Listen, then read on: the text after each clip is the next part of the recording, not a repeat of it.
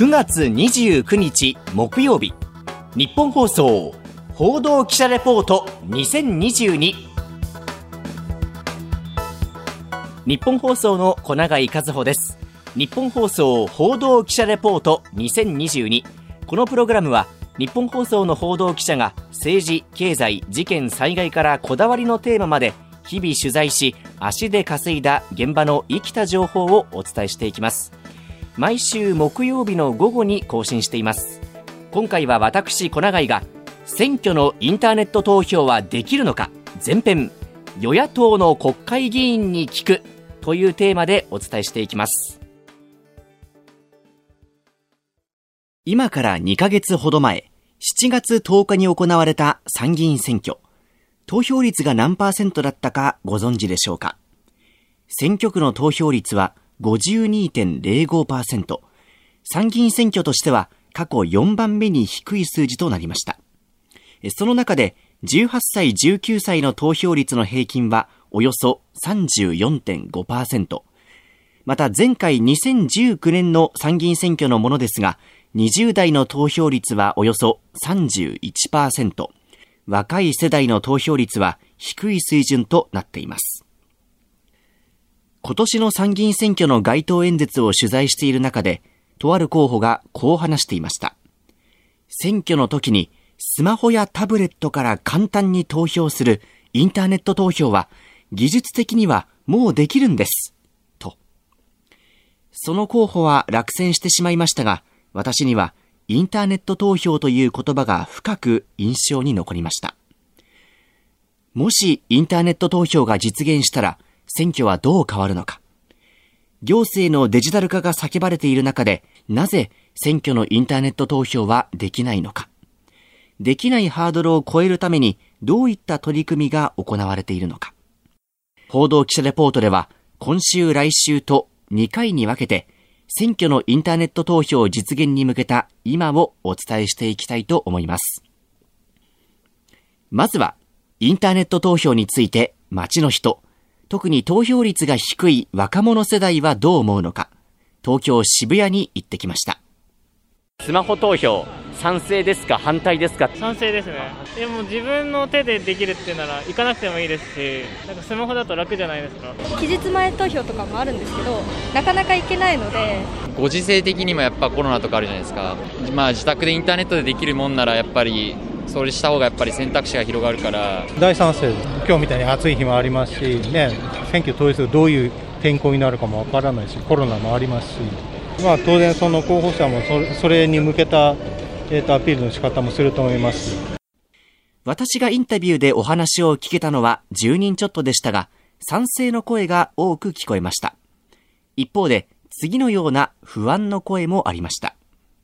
不正が出ちゃうんだったら良くないですけど、そこをうまく不正ができないような仕組みにするのが大事なんじゃないかなと思いますけどね。えいいと思うんですけど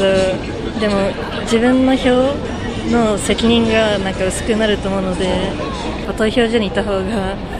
気持ちが多分強いっていうか反対ですねあの本人確認が難しいということで本人確認ができるならインターネット投票投票もありだと思うんですけどどうやって担保するのかができない、分からなければ 反対せざるを得ないんじゃないですかね。顔を合わせない中で本人確認をどう行うのか。なりすまし投票などの不正をどう防ぐのか。また、投票の責任感が薄れるのではないかという意見もありました。そもそも現在、選挙のインターネット投票は法律的に不可能な状態にあります。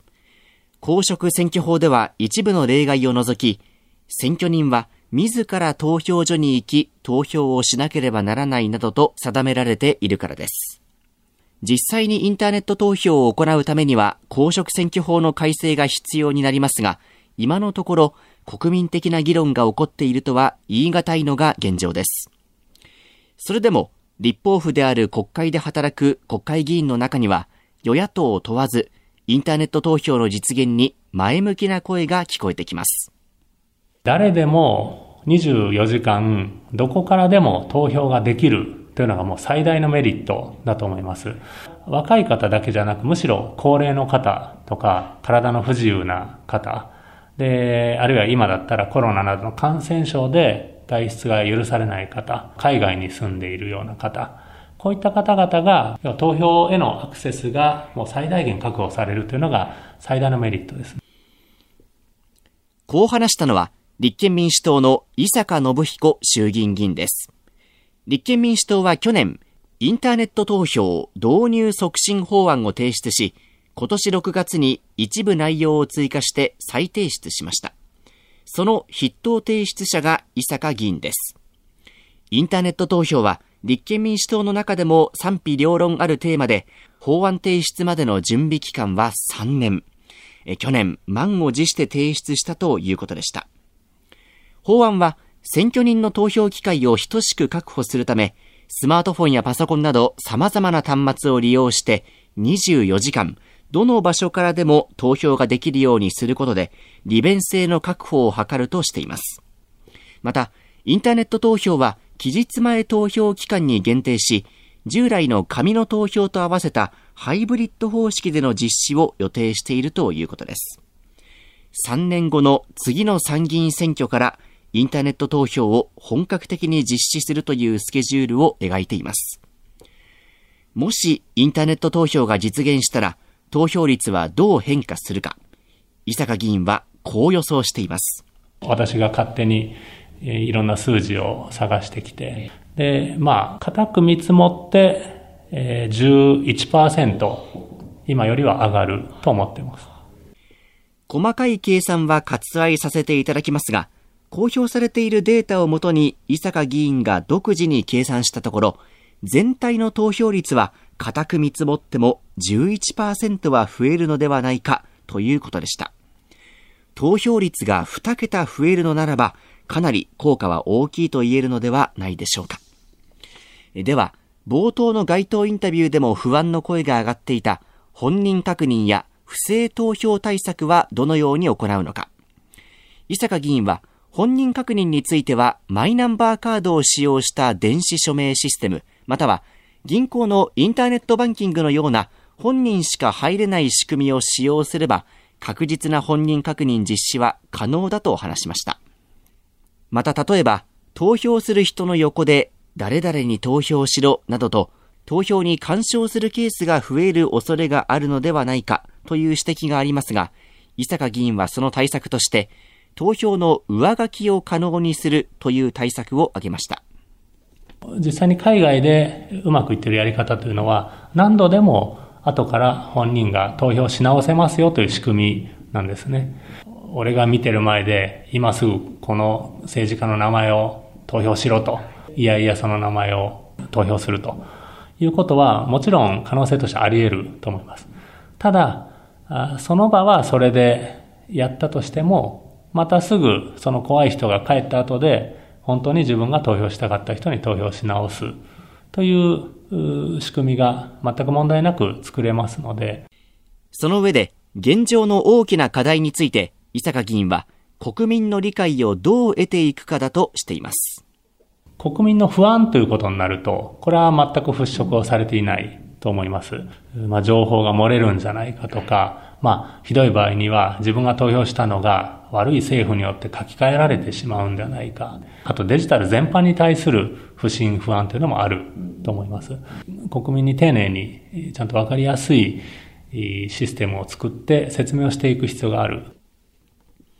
一方で、選挙によって選ばれる国会議員は、インターネット投票についてどのように感じているのか。伊坂議員に立憲民主党内の温度感について聞いてみました。党内でも賛否両論大きく分かれます、この問題は。必ずしも若い議員が推進で、ベテランの議員が反対というような年代による分け方でもなくてですね、デジタル技術に対して信頼をしているのか、あるいはいろいろと不信や懸念を持っているのか、というところで大きく分かれているなというふうに議論していて感じます。一方で、インターネット投票に前向きなのは野党の議員だけではありません。与党、自民党の国会議員にもお話を聞きました。あの、私はインターネット投票はやるべきだとまあ、インターネット世代の人たちの便宜みたいなこともそうですし、他方で実はあの高齢者の方は、もう足が悪くて投票所まで行けないみたいな方が、まあ、日本の高齢社会の中で激増してるんですね。まあ、こういうことも考えますと、実はこれ世代を超えて、インターネット投票は私は必要だと。こう話すのは自民党の牧原秀樹衆議院議員です。牧原議員は若者向け政策を充実させることを目的に超党派の若手議員を中心に結成された若者政策推進議員連盟の会長を務めています。インターネット投票実現に向けた若者政策推進議員連盟での取り組みについて聞きました。まず政府にこれをちゃんと検討しろという申し入れをして、まあ、実際問題、あの、検討を重ねて、例えば海外での、まずはインターネット投票を先行させようじゃないかという議論が進んだりしました。これやっぱり超党派の難しさがありまして、各党で温度差があるんですよね。各政党ごとに考え方が異なり、超党派の難しさも感じる中で、政府に申し入れを行い検討を促すなど取り組みを続けてきたということです。その上で、牧原議員はインターネット投票について2つの課題を挙げました。っぱり反対の意見が出てくるのは、まあ一つはなりすましですね。その封筒を、まあ誰かが取りまとめてですよ。で、ID、パスワードを入れて、で、投票した場合に、必ずしもそれが本人かどうかわからない。それともう一つはその、例えばその投票所の、えー、中で機械トラブルによって、まあ、1000票の票がうまくカウントできてないってなった時に、投票結果が1000票以内だった場合、全部の選挙やり直しって可能性があるんですね。そのネット選挙が本当に機械トラブルなく、全くトラブルなくできるのか。対面で本人確認ができないことによるなりすましの問題。そしてシステムトラブルが発生した場合、選挙すべてがやり直しになってしまうという懸念です。実際に投票所に電子端末が置かれ、その場で候補者をポチッと押して投票する、いわゆる電子投票は、地方自治体の選挙で特例として認められており、2000年代初頭に実施された例がありますが、トラブルにより選挙が無効になる事件が発生するなどして、現在は電子投票すら全く行われていないという現状もあります。こういった課題があり、政治家側からも慎重な意見がある中で、自民党内では、インターネット投票そのものを真正面から議論する状況には、今はまだなっていないと、牧原議員は話していました。ただ、2013年にインターネットを使用した選挙運動が解禁され、大きな問題なく行われていることから、インターネットに対する抵抗感はだいぶなくなってきているということです。では、インターネット投票が真正面から議論されるようになるためには、今の日本に何が必要か、牧原議員に聞きました。まず、そもそも選挙への関心が高くないってことがあるので、ネット投票の議論が盛り上がらないんですよね。私たちネット選挙なら投票に行くのにと。っていう、例えばデモなり運動なりが頻発するようになれば、議論が盛り上がると思うんですけど、まあこれどっちが先かって難しい問題なんですけど、まあ現時点では、若い人がネット選挙を求めるからネット選挙が進むという客観的状況にはない。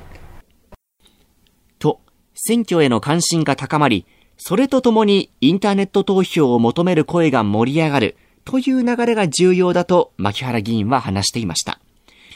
まず先にインターネット投票が導入されることで若者が選挙に関心を持って投票率が上がるのではないかという考え方もあると思いますが、それだけでなく私たちは投票に行きたいんだ。だからネット投票くらいは実現してほしいんだ。というそもそもの政治への関心の高まりが必要だと言えそうです。舞台は整っているように見える中でインターネット投票について国民的議論や理解が深まっているとは言い難い中、いつ頃インターネット投票は実現できるのか、立憲民主党の伊坂議員、自民党の牧原議員に聞きました。実際地方自治体なんかはもう2024年に実装すると言って自治体もあるわけですね。だからそう考えると、あの、2025年の参議院選挙に国全体として実装するというのは、あの、全く無理なスケジュールではありません。今議論を始めれば、このスケジュールは、あ全く無理なスケジュールではないと思います。ご高齢でとか、投票所に行くのに困難を抱えた方、あるいは地域、こういう場合には、それはそんなに遠くなく、そのことが問題化、顕在化すればできると思うんですね。国全体のインターネット投票は、ちょっと先は見通せないっていうのは私の今の実感です。他方で、海外でそういう動きが起こって盛り上がる可能性がある。一気に、あれなんか急に進んだよね進むよねってことはあり得る。ここまで、インターネット投票を実現に取り組む2名の国会議員にお話を聞きました。次回は、今日本で最もインターネット投票の実現が近いと言っても過言ではない茨城県つくば市の取り組み、そして選挙制度を所管する総務省選挙部の取材レポートをお届けしたいと思います。日本放送報道記者レポート2022次回も私小永井が選挙のインターネット投票はできるのか後編。つくば市の取り組みと総務省選挙部に聞くというテーマでお送りします。今回の担当は小永井和穂でした。